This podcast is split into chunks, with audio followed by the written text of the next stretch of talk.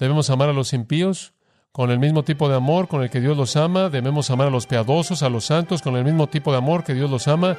Y debemos amar al Hijo, así como Dios ama al Hijo. De manera suprema. Amar al Señor Jesucristo es crucial en nuestras vidas.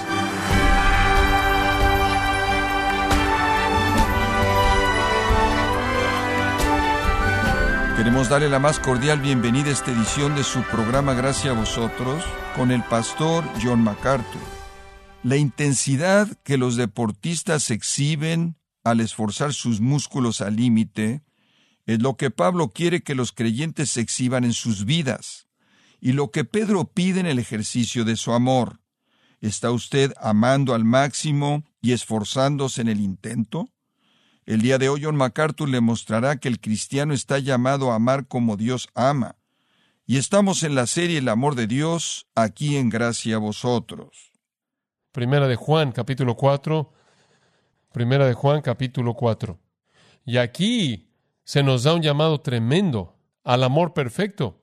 Si vamos a ser perfectos como nuestro Padre que está en los cielos es perfecto, entonces debemos manifestar amor, porque el amor es esa perfección de Dios. Usted ve aquí seis razones por las que el creyente manifiesta amor que se sacrifica a sí mismo como el amor de su Padre hacia él. Razón número uno, porque el amor es la esencia de Dios, porque el amor es la esencia de Dios. En otras palabras, si vamos a decir que somos los hijos de Dios, como Efesios 5 lo dice, entonces más vale que andemos en amor, porque esa es la naturaleza de Dios. Véalo, versículo 7. Amémonos unos a otros. ¿Por qué? Porque el amor es de Dios. Esa es la razón. El amor es de Dios. Y nosotros, quienes somos hijos de Dios, vamos a reproducir su naturaleza. Clemente de Alejandría, hace mucho tiempo atrás, escribió algo que algunos podrán pensar que se acerca a la blasfemia, pero esto es lo que dijo. El cristiano verdadero practica ser Dios. ¿Usted piensa así? Cuando usted llega a momentos y días y asuntos en su vida, usted se dice a sí mismo, quiero hacer lo que Dios haría. Quiero pensar como Dios pensaría y decir lo que Dios diría y sentir lo que Dios sentiría y hacer lo que Dios haría. Quiero jugar a Dios en el mejor sentido de la palabra. Regresa al versículo 7. Amémonos unos a otros, porque el amor es de Dios. Todo aquel que ama es nacido de Dios y conoce a Dios. El que no ama no ha conocido a Dios, porque Dios es amor. Y entonces esperaremos que sus hijos anden en qué? En amor, en amor. El pueblo de Dios lleva su reflejo. Toda persona que habitualmente ama da evidencia de haber nacido de Dios.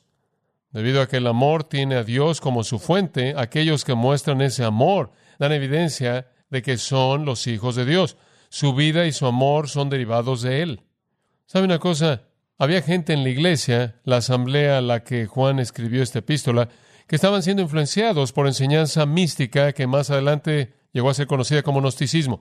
Y esa enseñanza mística decía que nos hemos elevado nosotros mismos a los planos más elevados de la conciencia humana en las cuales hemos llegado a conocer a Dios y menospreciaban a los cristianos humildes de manera denigrante, viéndolos como si fueran personas de una vida baja, como si estuvieran revolcándose en el lodo de la tierra, y estas personas, debido a su trascendencia, debido a sus experiencias místicas, habían ascendido del lodo y estaban flotando en las nubes del conocimiento verdadero de Dios. Esa es la razón por la que fueron llamados gnósticos, de la palabra gnosis. Eran las personas que pensaban que sabían. A ellos Juan escribe estas palabras. El que anda por todos lados diciendo que conoce a Dios, pero no demuestra amor hacia los hermanos, no es el que conoce a Dios, porque Dios es amor. Y toda persona que es nacida de Dios y conoce a Dios, ama como Dios ama. Entonces él dice, en primer lugar, amamos porque es la esencia misma de la naturaleza de Dios amar y nosotros, los que le pertenecemos a Dios, compartiremos esa naturaleza. ¿Realmente Dios es amor? Sí, usted ve esa frase pequeña al final del versículo 8, Dios es amor, y como hemos ido analizando y avanzando a lo largo de la serie, alguien podrá decir, cuestiono eso, ve al mundo que nos rodea. Dice usted, la historia tiene esta lista larga de la falta de humanidad al hombre. La historia es una masacre larga. España tuvo su Inquisición, Gran Bretaña tuvo su comercio atlántico de esclavos, Alemania tuvo sus cámaras de gases, Rusia sus campamentos de trabajo en Siberia, los Estados Unidos, sus propios abusos, el mundo todavía está siendo arrasado por el temor y la lujuria y la avaricia y parece que está incrementándose la tensión y el odio racial.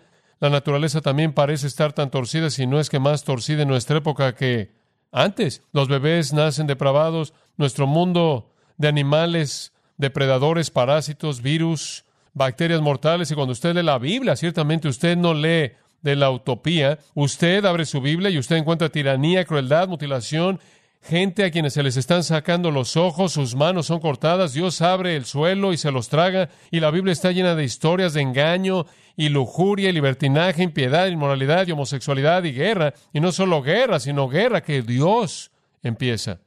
Y Asiria, una de las naciones más paganas, miserables, impías, crueles en la historia del mundo, es llamada la vara de la ira de Dios. Y después usted lee, ¿Dios es amor? Las respuestas fáciles no pueden ser las correctas. Usted debe darse cuenta de que somos hijos, que somos necios, que estamos engañándonos a nosotros mismos, rebeldes, endurecidos en nuestra cerviz, que llegan a conclusiones equivocadas a menos de que estemos dispuestos a dejar de decirle a Dios lo que Él tiene que hacer y cómo debe ser Él. Y estamos de pie de manera firme en Romanos 9 y oímos a Pablo decir, mas antes, ¿quién eres tú, hombre, para que respondas a Dios? Cierra tu boca. Dios es amor porque dice que lo es. Pero su amor nunca está sin ser mezclado por sus otros atributos. Pero Dios es amor y a pesar de cómo pueda verse, Él quiere que este mundo sepa que Él es amor. Y Él lo muestra mediante sus hijos. Nosotros, quienes somos sus hijos, manifestaremos su amor perfecto. Esa es la razón por la que debemos andar en amor. Entonces nosotros somos los descendientes de Dios y su esencia es amor, entonces amémonos unos a otros. En segundo lugar, debemos tener amor perfecto los unos a los otros porque el amor fue manifestado por Cristo. No solo es la esencia de la naturaleza de Dios, fue manifestado por Cristo. Observa el versículo 9. En esto se mostró el amor de Dios para con nosotros. Literalmente en nuestro caso, en que Dios envió a su Hijo unigénito al mundo para que vivamos por Él. En esto consiste el amor, no en que nosotros hayamos amado a Dios, sino en que Él nos amó a nosotros y envió a su Hijo en propiciación por nuestros pecados. Amados, si Dios nos ha amado así, lo suficiente como para enviar a su Hijo, debemos también nosotros amarnos unos a otros. Oigan, debemos manifestar un amor semejante al de Dios. El amor de Dios fue manifiesto al enviar a su Hijo.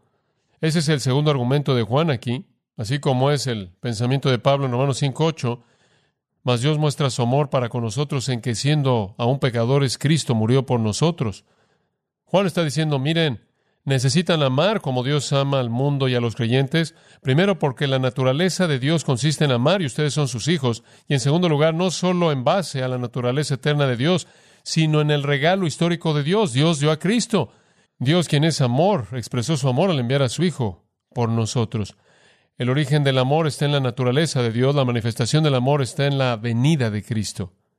Debemos amarnos los unos a los otros porque vemos la esencia de ese amor manifestado en Jesucristo.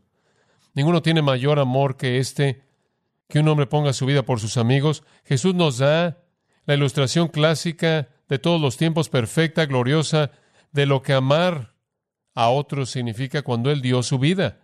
Así es como debemos amar. Debemos amar por sacrificio. Juan dice, si usted ve a alguien en necesidad y cierra su corazón, ¿cómo es posible que podamos decir que el amor de Dios mora en usted? ¿Dónde está el sacrificio? Dios fue tan abnegado que envió a su propio Hijo.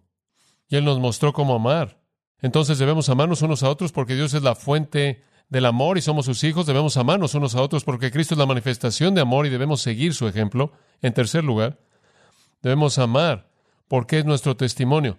El amor es nuestro testimonio. Ve el versículo 12. Nadie ha visto jamás a Dios. Permítame detenerlo ahí. Ahora, el punto que Juan está presentando aquí no es muy sutil. Usted tiene que pensarlo por un momento, pero es bastante claro. Lo que él está diciendo es que nadie ha visto a Dios y entendemos eso. Éxodo 33 dice que nadie podía ver a Dios y vivir. Nadie ha visto a Dios. Ahora, el punto que Juan quiere presentar aquí es cómo es posible que alguien va a saber de él si no lo pueden ver, ¿verdad? Dios se va a revelar a sí mismo al mundo. Él quiere mostrarse al mundo, Él quiere que la gente lo conozca, Él quiere que se postren. ¿Por qué dice usted? Porque Juan 4 dice que busca el Padre adoradores que lo adoren en espíritu y en verdad. Entonces Dios está buscando a verdaderos adoradores. Él quiere que los hombres lo vean, lo conozcan, se postren ante Él, lo honren, lo glorifiquen y lo alaben. Pero Juan dice, nadie lo ha visto. ¿Cómo lo van a conocer? Versículo 12. Si nos amamos unos a otros, Dios permanece en nosotros y su amor se ha perfeccionado en nosotros. ¿Sabe cuál es la clave? Si nos amamos unos a otros, verán a Dios. ¿Ve eso? Ese es nuestro testimonio. Por esto conocerán todos que sois mis discípulos y tenéis que amar los unos por los otros. Juan 13:35. Dios se muestra a sí mismo mediante el amor de su pueblo. ¿Y sabe qué? Todas esas preguntas filosóficas, todas esas grandes preguntas teológicas que están en nuestra mente con nuestros cerebros frágiles, insignificantes, que tratan de entender por qué Dios permite que pase lo que pasa, y esas preguntas acerca de si Dios realmente es un Dios de amor, todas simplemente son hechas a un lado en el diluvio del amor cristiano. Usted puede tener a personas que son filosóficas y analíticas y dicen, bueno, simplemente no puedo aceptar a Dios porque no puedo entender. Literalmente pueden ser ahogadas en el poder del amor cristiano y lo que ven es una dimensión de amor de la que no han conocido jamás. Y es aparente para ellos que no es un amor terrenal. Ningún hombre jamás ve a Dios en ningún momento, dice él. Eso no ha pasado. Usted no puede verlo y vivir, pero si nos amamos unos a otros, entonces Dios está haciéndose visible a través de nosotros mediante este amor perfecto, este amor hasta el máximo, este amor ilimitado, amando a los creyentes como Dios los ama, de manera generosa, mostrando gracia, perdonando de manera santa. Dios quiere que amemos como Él ama para que el mundo pueda verlo. Oh, veo cómo es tu Dios. Él es un Dios de amor inmenso, perdonador, sacrificial. Entonces, debemos amar porque Dios es amor, porque Dios envió a Jesucristo para amarnos y para mostrarnos el ejemplo de cómo amar y porque el amor es nuestro testimonio. Número cuatro. Debemos amarnos unos a otros porque el amor es nuestra certeza. El amor es nuestra certeza. Mucha gente se pregunta si es salva. Oh, eso es bastante común. Se preocupan si van a ir al cielo, si mueren. Luchan quizás con la confianza y la certeza. Permítame ayudarle. Observa el versículo 13. En esto conocemos que permanecemos en Él. ¿Cómo sabe usted que Dios está en usted? ¿Cómo sabe usted que es creyente? ¿Cómo sabe usted que usted está en Él y Él en usted? Esa es la pregunta. En esto conocemos. ¿Por qué? Porque el versículo 13, porque nos ha dado de su, ¿qué? De su espíritu. El espíritu que mora en nosotros. Pablo dice, es el enganche, la rabón, la garantía, el anillo de compromiso, la promesa de un futuro glorioso eterno. Entonces sabemos que somos creyentes porque Él nos dio el espíritu, dice usted. Bueno, eso es maravilloso. Sigue esto, versículo 14. Y otra manera en la que sabemos que somos cristianos, nosotros hemos visto y testificamos que el Padre ha enviado al Hijo, el Salvador del mundo. ¿Sabe usted cómo sabemos que somos cristianos? Porque entendemos el Evangelio. Es correcto. Hemos llegado a ver y entender que Dios envió a su Hijo para que fuera el Salvador del mundo. Y después él añade a ese versículo 15, todo aquel que confiese que Jesús es el Hijo de Dios, Dios permanece en él y él en Dios. ¿Cómo sabe usted que es cristiano? Usted sabe que es cristiano porque usted tiene al Espíritu Santo dentro de usted, usted entiende el Evangelio y usted ha confesado a Jesús como Señor, ¿verdad? Dice usted, sé que soy cristiano, sé que soy cristiano, Dios me dio su Espíritu Santo, sé que soy cristiano, entendí el Evangelio y eso lo vi, lo comprendí. Él vino al mundo para ser el Salvador y confesé con mi boca a Jesús como Señor e Hijo de Dios, soy cristiano y todo eso es verdad. Pero todo eso es preliminar para llegar al asunto real en el versículo 16. Aquí está la clave real. Y nosotros hemos conocido y creído el amor que Dios tiene para con nosotros. Cuando usted se vuelve cristiano, sobre cualquier otra cosa usted está entendiendo la infinidad del amor de Dios hacia usted. Mientras que usted era un pecador, Él lo amó. Él lo amó tanto que envió a su Hijo a morir por usted. Él lo amó tanto que implantó su espíritu dentro de usted. Usted ha llegado a entender el amor de Dios. Y escuche, Dios es amor, lo vuelve a decir. Y el que permanece en amor, permanece en Dios y Dios permanece en él. Y ahí está la clave definitiva. ¿Cómo sabe usted que usted es cristiano? Dice usted, sé que soy cristiano porque tengo el Espíritu Santo. Eso es correcto. Pero ¿cómo sabe que tiene el Espíritu Santo? Bueno, por su obra en mí. Oh, ¿cuál es? El fruto del Espíritu es, ¿cuál es la primera? Amor. Una cosa es confesar a Jesús como Señor. Es necesario. Es crucial que usted vea y dé testimonio de la verdad que Dios envió a su Hijo para ser el Salvador del mundo, lo cual indica que usted entienda su pecado, usted entiende su necesidad de un Salvador, usted ha confesado a Jesús como deidad, usted lo ha afirmado como Señor, usted entiende el amor inmenso, infinito hacia usted. Y todo eso en un sentido es hecho, verdad teológica, pero en donde usted realmente llega a entender la realidad del hecho de que usted es un creyente, es cuando usted ve el flujo del amor de Dios en su vida. Ahí está, el Espíritu Santo, Romanos 5:5, ha derramado el amor de Dios en nosotros. Es una verdad tremenda. Su amor es derramado en nosotros y manifestado a través de nosotros. ¿Usted ama a los creyentes? ¿A usted le encanta estar con cristianos? ¿Se regocija su corazón cuando alguien se convierte en un cristiano? Se preocupa cuando los creyentes sufren, siente su dolor, tiene alguna inclinación a orar, interceder a favor de otros creyentes. Esas son evidencias de amor. ¿Quiere ayudar usted a alguien que está confundido por la verdad? ¿Tiene algún tipo de deseo en su corazón por mostrarle a alguien un camino más derecho en su andar cristiano para que se aleje de una tentación debilitante? Eso es amor. Cuando usted ve a alguien que tiene necesidad, ¿su corazón se duele? ¿Siente usted como que quiere meter la mano en el bolsillo y satisfacer la necesidad? ¿Quiere usted abrazar a alguien que está luchando en su vida cristiana y tratar de apoyarlos? Eso es amor. Digo, ¿de qué otra manera voy a saber que el Espíritu está en mí si no puedo ver el fruto del Espíritu? Y el primer fruto que está presentado en la lista es amor. Si usted se está preguntando si es cristiano o no, no regrese y diga, bueno, debo serlo. Me acuerdo el día en el que firmé la tarjeta. Me acuerdo el día en el que levanté la mano al aire, caminé por el pasillo, me senté, me puse de pie, hice tal o cual gesto, o sea lo que sea que usted haya hecho. O me acuerdo el día en el que fui bautizado, debía haber sido porque repetí la oración. Yo inclusive podría decir, bueno, ciertamente entiendo el Evangelio, sé que Jesús vino al mundo para morir por los pecadores, sé que soy uno, y, pero hasta que usted ve el fruto, se da cuenta, usted realmente no tiene nada tangible. O usted puede creer la palabra de Dios de manera absoluta, pero no sin la afirmación de la evidencia. Debemos amarnos unos a otros porque Dios es amor, es su naturaleza, porque Cristo manifiesta el estándar de Dios, el cual es nuestro ejemplo, porque el amor es nuestro testimonio y así es como el mundo va a ver a Dios, y el amor es nuestra certeza de salvación. Número cinco, porque el amor es nuestra confianza en el juicio. El amor es nuestra confianza en el juicio. Esto realmente es una extensión del último, tiene que ver con certeza o confianza, pero tomémoslos de manera separada. Observe el versículo 17. En esto se ha perfeccionado el amor en nosotros para que tengamos confianza en el día del juicio. Hombre, lo que él está diciendo es que cuando su vida está caracterizada por el amor y usted está manifestando amor por todos lados, usted va a tener confianza en el día del juicio.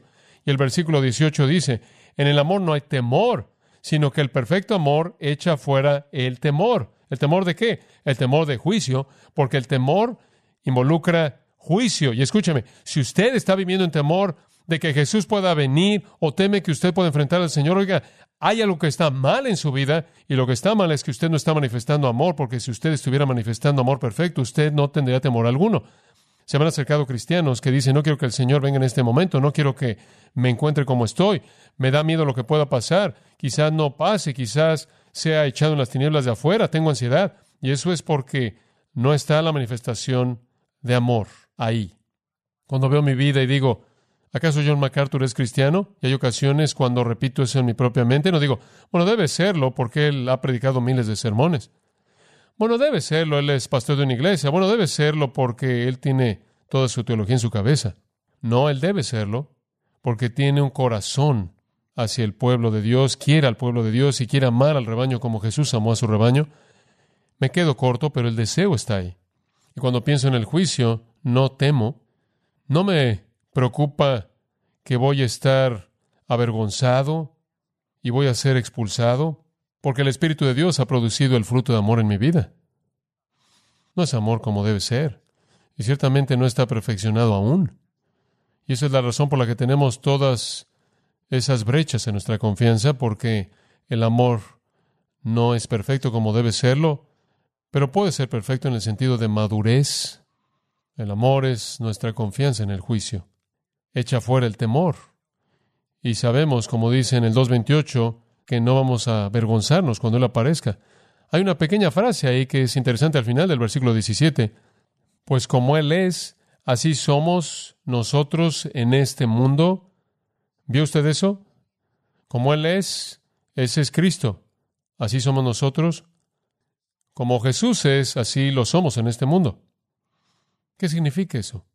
Bueno, Jesús en este mundo agradó a Dios. Y Dios dijo, este es mi Hijo amado en quien tengo complacencia. Y Él lo dijo muchas veces. Jesús es el Hijo amado de Dios en quien Él tiene complacencia y nosotros también. Agradamos a Dios.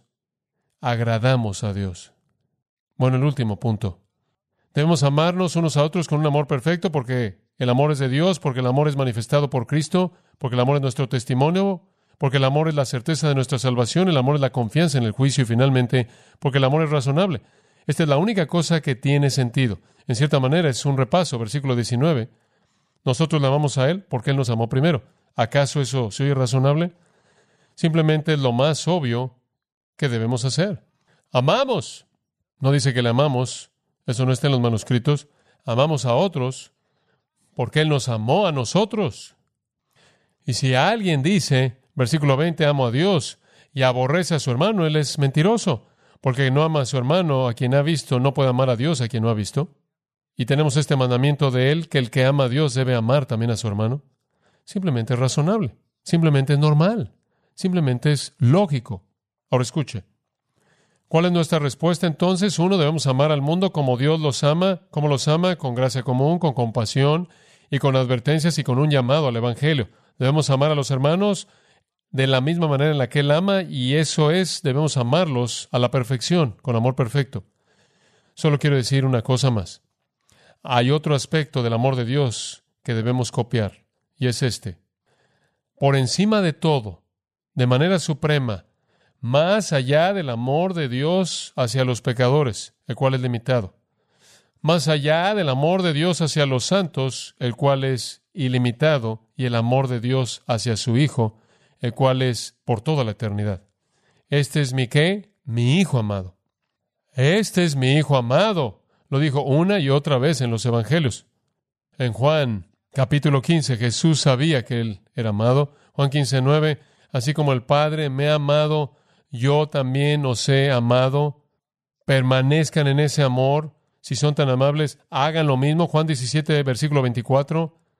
Padre, deseo que aquellos a quienes tú me has dado estén conmigo en donde yo estoy para que vean mi gloria, la cual me has dado porque tú me amaste antes de la fundación del mundo. Versículo 26, el amor con el que me amaste, Jesús sabía que él era amado por el Padre. Esa es la razón por la que en la cruz fue tan horrendo cuando dijo, Dios mío, Dios mío, ¿por qué me has desamparado?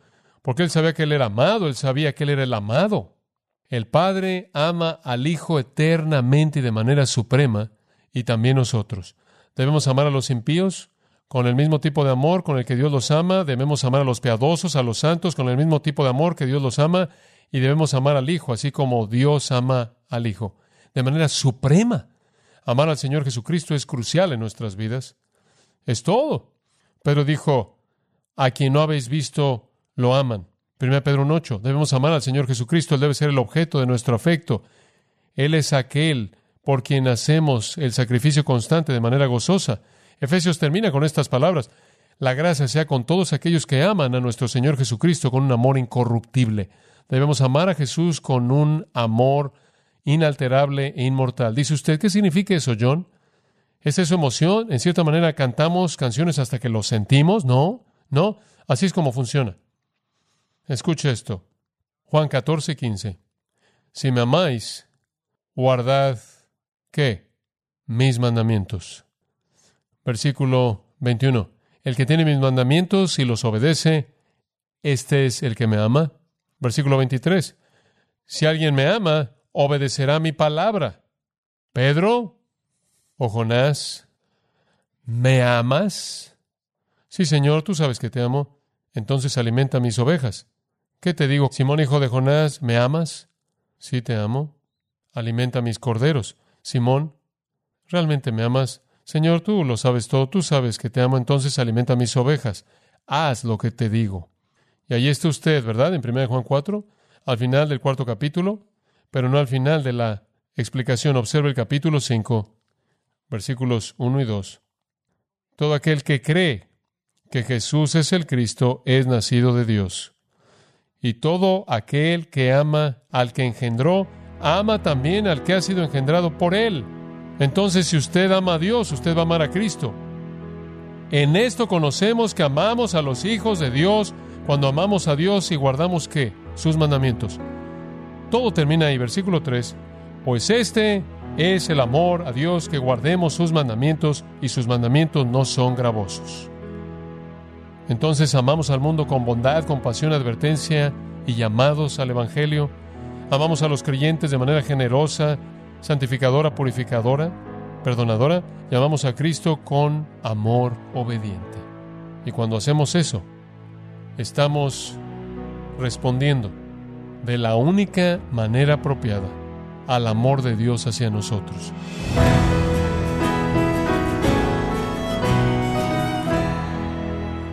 Dios nos ha recordado que Dios nos ha llamado a cumplir a los más altos estándares del amor, y por tanto debemos ser un reflejo visible del amor de Dios. Esto como parte de la serie El amor de Dios aquí en Gracia a vosotros. Y quiero recordarle, estimado oyente, que tenemos a su disposición el libro El único camino a la felicidad, escrito por John MacArthur. En este libro John MacArthur nos muestra el gozo de ser un bienaventurado y puede adquirirlo en nuestra página en gracia.org o en su librería cristiana más cercana. Y también le recuerdo que puede descargar todos los sermones de esta serie El amor de Dios, así como todos aquellos que he escuchado en días, semanas o meses anteriores, pudiendo leer artículos cristianos relevantes en nuestra sección de blogs en gracia.org. Si tiene alguna pregunta o desea conocer más de nuestro ministerio, como son todos los libros del pastor John MacArthur en español, o los sermones en CD, que también usted puede adquirir, escríbanos y por favor mencione la estación de radio por medio de la cual usted nos escucha en gracia a vosotros. Es importante conocer no solo el país y ciudad de donde usted nos escucha, sino también la radio. Para quienes contactan nuestro ministerio por primera vez, pueden solicitar una copia del mensaje de promoción sin costo alguno, un mensaje por oyente únicamente. Si usted vive en los Estados Unidos o Puerto Rico, escríbanos a Gracia Vosotros, P.O. Box 4000, Panorama City, California 91412 o puede escribirnos a través del siguiente correo electrónico radio arroba Bueno, en nombre de John MacArthur y el personal de este organismo, queremos darle las gracias por su tiempo y sintonía y queremos pedirle que no deje de orar por este ministerio, como también por la estación de radio por la cual usted nos escucha de lunes a viernes. Este es su amigo Miguel Contreras, invitándola a que sintonice nuestra próxima edición para que juntos continuemos desatando la verdad de Dios un versículo a la vez. No se lo pierda, aquí en Gracia a Vosotros.